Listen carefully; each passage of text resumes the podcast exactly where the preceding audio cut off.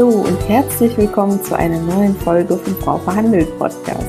Mein Name ist Lubov Scheikewitsch und in diesem Mutmach-Podcast lernst du, wie du dein Gehalt erhöhst, deine Arbeitsbedingungen verbesserst und selbstbewusst für dich einstehst. Ich freue mich riesig, dass du heute da bist und dich mit diesen Themen beschäftigst.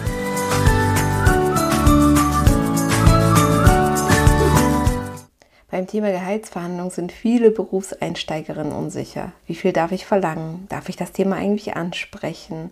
Wie fordernd oder zurückhaltend sollte ich gerade bei meinem ersten Job sein? Und genau darum wird es in dieser Podcast-Folge gehen. Ich zeige dir auf, wie du das Thema Gehalt beim Berufseinstieg am besten ansprichst und warum du gerade in deinem ersten Job besonders gut vorbereitet sein solltest. Der Berufseinstieg stellt eine wichtige Weiche für deine spätere Gehaltsentwicklung. Denn mit dem ersten Gehalt legst du die Basis für alle weiteren Gehaltsanpassungen fest. Es ist viel leichter beim Berufseinstieg oder Jobwechsel zu verhandeln als im bestehenden Job, obwohl das natürlich mit guter Vorbereitung auch geht.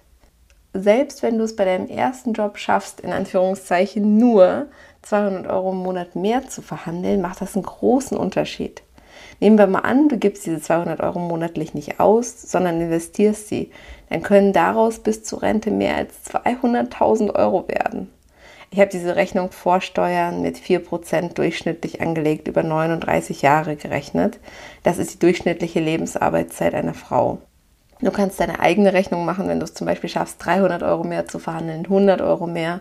Ich habe das auf der Webseite zinsen-berechnen.de gemacht. Warum ist mir allerdings das Thema Berufseinstieg so wichtig? Ich habe früher selbst im Personalbereich gearbeitet und häufig Bewerberinnen beobachtet, die einfach mit so geringen Gehaltsvorstellungen ins Gespräch kamen. Ähm, ich saß zum Beispiel einmal in einer Runde, da hat eine Bewerberin die Hälfte von dem gefordert, was wir eigentlich als Budget für sie zur Verfügung hatten. Und da hätte ich am liebsten an ihr einmal gerüttelt und gesagt, hey, wie kommst du denn auf diesen geringen Betrag? Du hast einen Masterabschluss, relevante Praxiserfahrung, fängst hier bei einer großen Firma an. Wie kann das sein, dass du so wenig Geld für deine Leistung verlangst? Und genau davon möchte ich dich abhalten.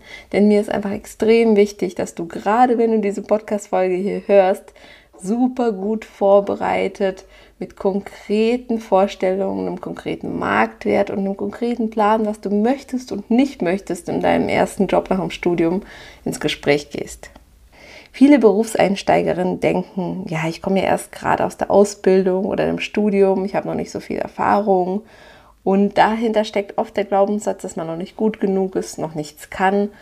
Und natürlich ist es so, dass jemand, der länger schon im Job ist, mehr Erfahrungsschatz hat und Tätigkeiten anders ausüben kann. Aber du solltest dich darauf konzentrieren, was du schon gut gemacht hast, was du kannst und dass du natürlich bereit bist zu lernen, Dinge zu erfahren, umzusetzen wenn du dich selbst klein machst, nimmst du deinem Arbeitgeber die Entscheidung ab. Aber vielleicht hat dein Arbeitgeber ja das entsprechende Budget für dich ja auch eingeplant.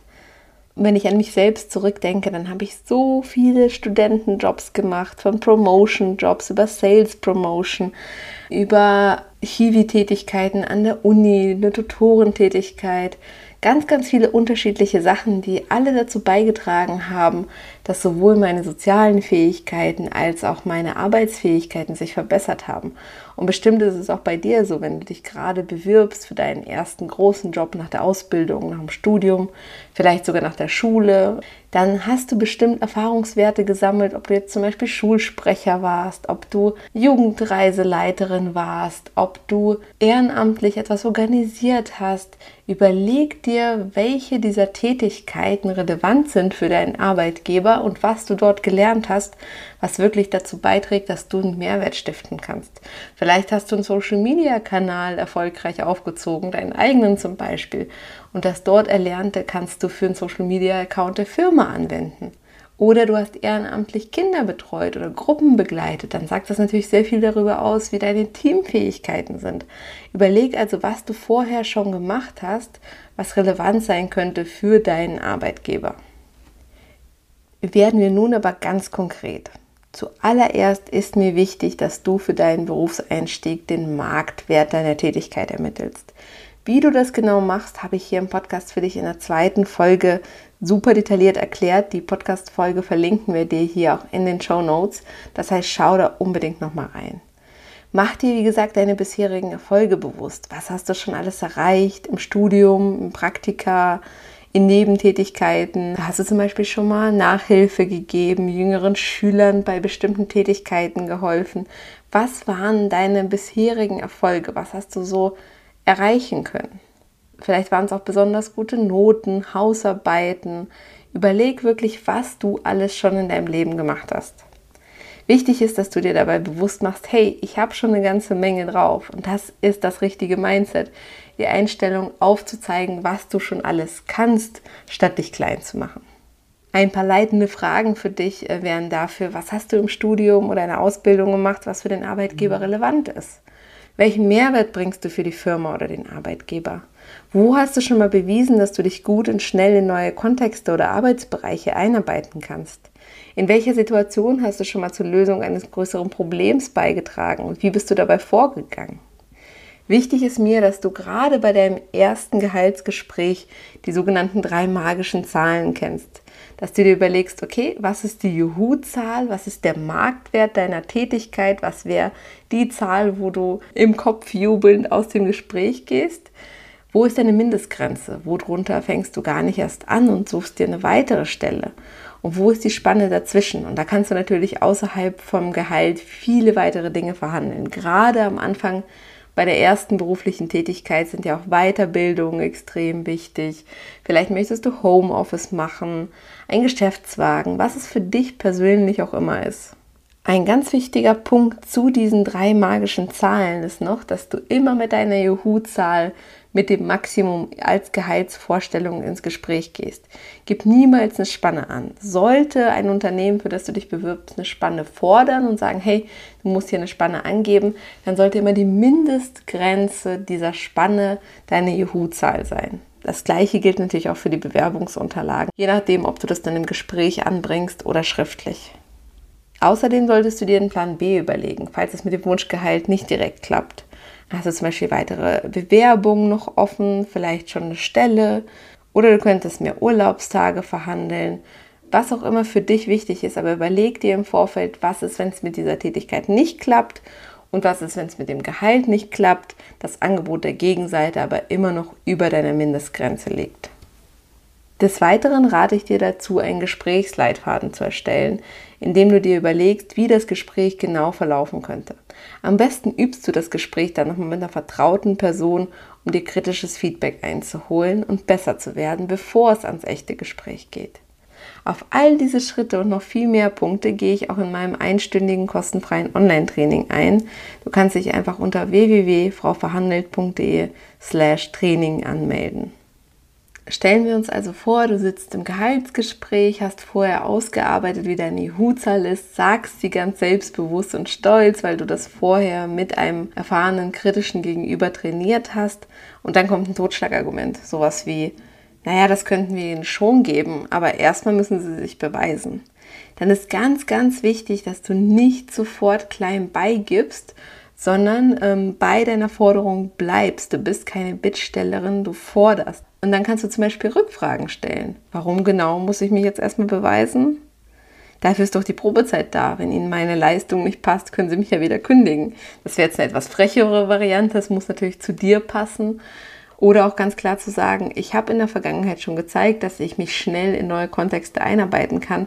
Ich werde auch hier vom ersten Tag an 100 Prozent geben. Lassen Sie uns erstmal mit der Arbeit starten und wenn Sie merken, das passt nicht, dann können wir gerne nochmal sprechen. Gerade bei deinem ersten Gehaltsgespräch hast du häufig erfahrene Verhandler auf der anderen Seite. Lass dich von ihnen nicht entmutigen. Ich kann dir nur ans Herz legen, dich bei mehreren Unternehmen zu bewerben, denn so bekommst du ein besseres Gefühl für deinen Marktwert und kannst gegebenenfalls auch im Gespräch mit deinem Wunschunternehmen sagen, dass die Konkurrenz mehr bietet. Ist auch eine super gute Möglichkeit. Aber du bist vor allen Dingen viel mehr in der Übung, je mehr Gespräche du machst und je häufiger du das durchlebst. Und kannst auch so ein bisschen schauen, hey, welches Unternehmen passt auch zu dir? Denn es ist extrem wichtig, dass du dich bei der Firma, bei dem Arbeitgeber, wo du anfängst, wohlfühlst. Im Endeffekt ist es deine Lebenszeit, die Arbeitszeit, die du bei dieser Firma verbringst. Und der Job, das Umfeld, das Team sollte dir einfach wirklich gut gefallen. Wenn dein erstes Gehaltsgespräch oder Vorstellungsgespräch online stattfinden sollte, gibt es ein paar kleine weitere Regeln, die du beachten solltest. Zum Beispiel, dass du dich gut ausleuchtest, wenn ihr per Video spricht, dass du deine Unterlagen parat hast und die neben dir liegen, dass du dich genauso passend anziehst wie bei einem Gespräch vor Ort und dass du dir eine Umgebung schaffst, die ruhig ist, die ungestört ist und in der du dich wohlfühlst.